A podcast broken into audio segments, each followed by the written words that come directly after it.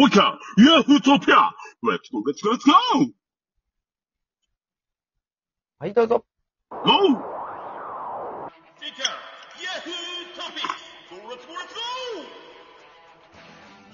はい、こんにちは。はいこんばんは。こんばんは。おやすみなさい。ということで、日課ヤフートピックス、えー、やっていきましょうということで、今日もね、えー元気に勝弘さんと、えー、まあ、ワールドベースボールクラシックについて語ります。うんね。行きましょう。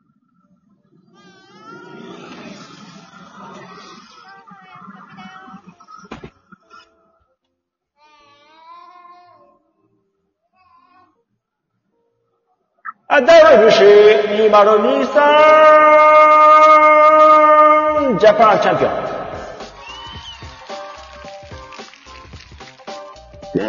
はい、ということでね、え。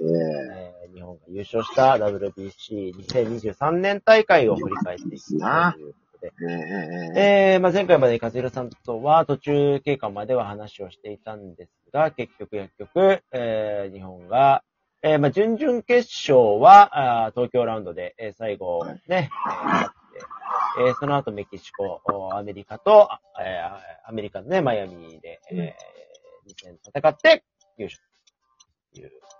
ねえー、和弘さんどうでしたか ?WBC。いやー、ほんと非常に見応えのある、あれだったと思う。まあ、東京1次ラウンドに関してはね、はい。まあ、もうちょっと楽に勝てるんじゃないのっていうのは思ったりはしたね。うん。試合は数試合ありましたけど。はい。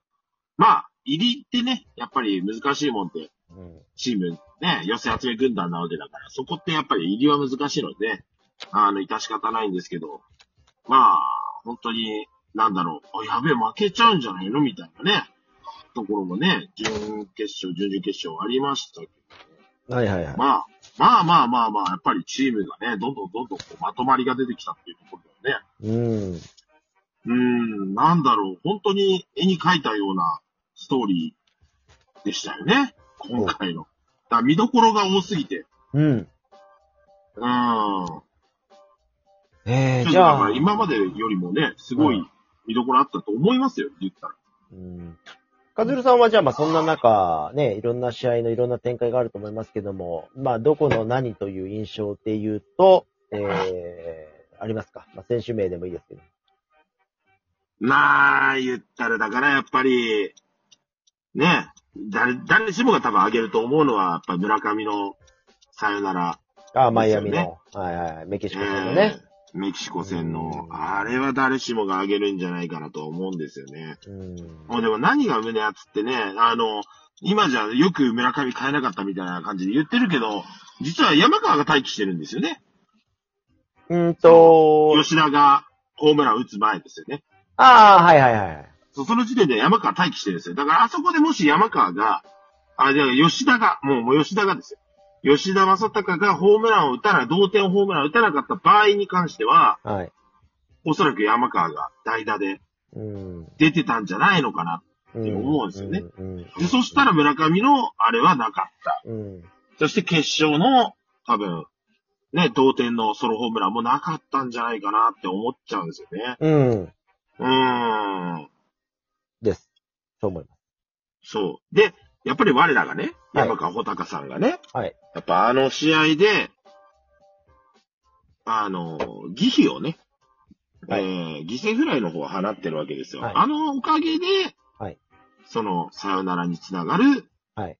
えお膳立てができたっていうところでは、もう、山川しかないですよ。で、山川、あの、疑秘打つ前見ました？あの、ボールがこう、ワンバンしてキャッチャーに当たって、それが顔面にこう、右側にこう、ポコって当たって、うんうんあの、変顔してたの見ましたうん。ああ、もう、こういうとこが山川なんだよなって思って、こう、なんか、うん。ちょっとね、僕らの気持ちもこう、ほっこりさせてくれて、あの、顔芸いうん。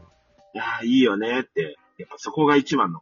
うんもうなんだ、村上のさよならよりも、山川の顔芸がね、えー、見どころだったんじゃないかなと、僕は思います。ね、えうーん、まあ、そうですね。僕もまあいろいろありますけど、まあとにかく、まあ、ね、かずるさんから今そういう話が出たからじゃないですけど、まず触れておきたいのは、まあ、源田宗介がね、えーうん最後までショートやりきったというところは、もっと評価されてもいいのかなというのは思います。もう、大会前から言われてたのは、日本の今、ショートの人材難というところで、えー彼が出なかった場合には、もう今、セカンドを守っている中野というね、阪神の選手がやるしかなかったところで言うと、ショートの海がいないという状況だったというところを加味すると、えーまあ、源田が最後までショートをやってくれたというのは、この優勝は、あの、まあ、源田の優勝と言っても過言ではないっていうのは、うん。まず皆さんに理解していただきたいというところがあるのが一つ。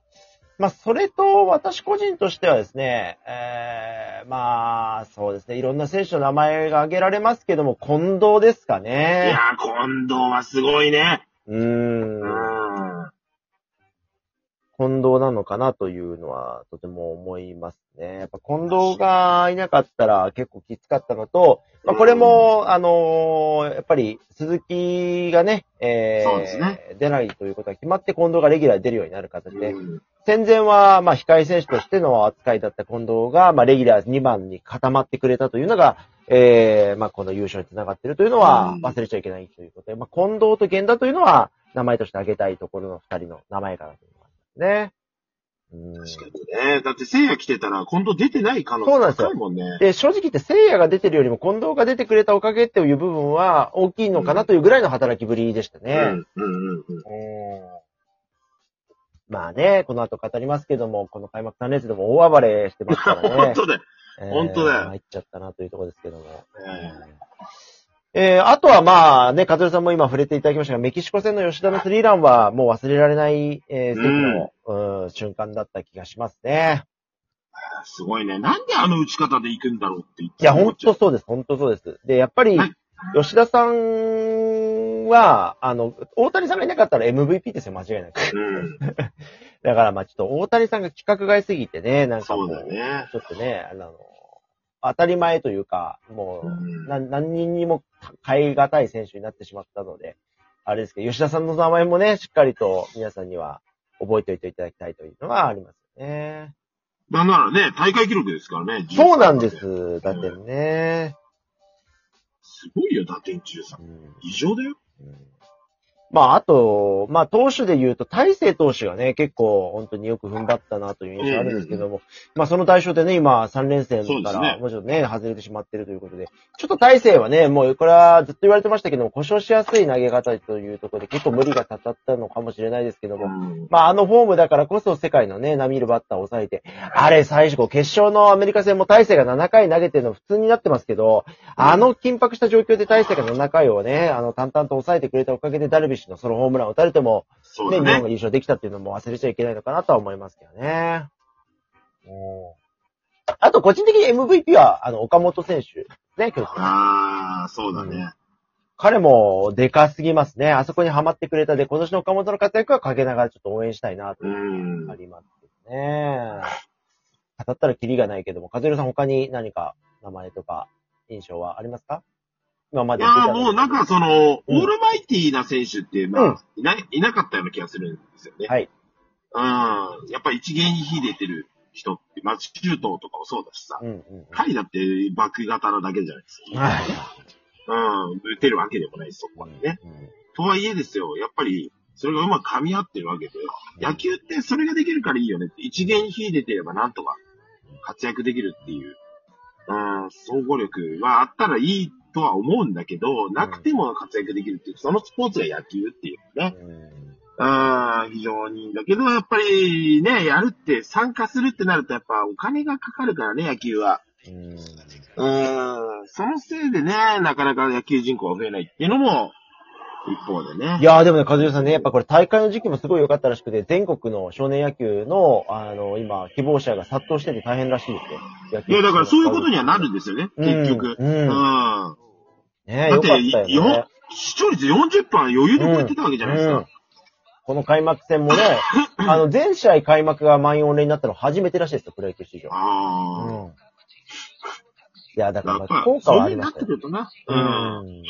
また少しね、野球人口増えるんだろうとは思うけどな、だから前回の WBC ね、優勝した時見てた子たちが今出てるわけです。ねえ、嬉しいですようんね。やっぱそういう風になってきたんだなっていうのはちょっとね、時代とともに WBC を見てきた我々世代としては、あ、子供の子た頃に見てた子たちが今、代表選手なんだなって、ちょっと胸熱な展開ですよね。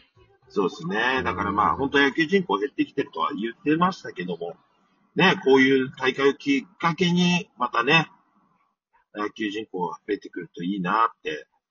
ね、大谷だってそうじゃないですか。基本的には。うんね、野球を盛り上げたいっていう思いでうん野球やってるわけですから、彼。で、でまあ、あの、この後ね、あの、和也さんの次の収録で喋る、まあ、開幕3連戦を終えたプロ野球から3年後の WBC を考えるというタイトルでやるんですけども、えーあのー私ね、思ったんですよ、今回。まあ、あのーまあ、後ほどね、じっくりそのあたりは喋りたいなと思うんですけども、やっぱね、3年間活躍し続けるっていうのが、非常にやっぱり難しいなというのは、そうですね。ええだから WBC に今度出てる選手って本当に特別な人たちなんだなっていうことをもっと知ってほしいなとは思うなという印象ですよね。何が言いたいかっていうとね、やっぱ実績がある選手が、じゃあ次の年も活躍するかってそうじゃないというね。あの、まあ、僕が誰に対して言ってるかね、対はないですよ。松田達とかではないですけども。うーん、やっぱ難しい。あの、ね。だからそれだけやっぱり実績を上げることとかっていうこと、積み重ねることっていうのは人として大事なことなんだなっていうのはね、ちょっとやっぱ思ってますけど、和弘さんはね、3年後どうでしょう ?WBC 日本代表。私が出ます。ああ。ど、どのポジションでもえーっと、こうちゃんかな？ああ、なるほど。でうん結構ね、和弘さんじゃあ誰に声かけた ?3 年後中心選手としてコーチ、コーチャーの立場だったら。誰を中心とする日本代表なの？3年後でしょ？はい。えれ難しいなだって大谷も30歳ですよ、ジャスト。そうですね。うん。だからやっぱ次の世代の子たちとかも含めて考えてた。あと3秒。えー、ちょっと待って。